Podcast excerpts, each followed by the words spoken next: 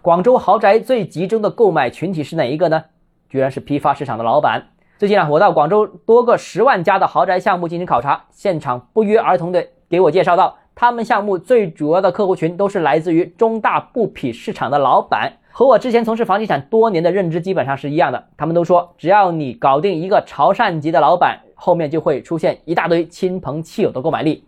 其实啊，广州有好多批发市场，那这些各行各业的小老板呢，一直都是高端消费的主要客户群。比方说，像益德路的海鲜批发市场啦，玩具批发市场啦，站前路的服装批发市场等等啊。除此之外呢，都是最火热的时候，豪宅的主要客户还包括科创公司的创始人、IT 公司的高管。房地产企业的老总和各个行业的精英，我特意也问了一下从事豪宅多年的一些同行啊，他们都反映，最近这两年时间，以上这些客户在豪宅市场当中的占比是大幅下降啊。最近这两年，豪宅买家多是外贸啊、电商等等这些行业。由此可见啊，经济好坏、行业兴衰、产业更替都在影响豪宅市场，影响每个人的创富能力。你以为自己很牛，可能有一半原因恰好是你坐在风口上而已，而坐没坐上多半是运气啊。好，今天节目到这里，如果你个人购房有其他疑问想跟我交流的话，欢迎私信我或者添加我个人微信，账号是教买房六个字拼音首字母小写，就是微信号 d h e z j m f。想提高财富管理认知，请关注我，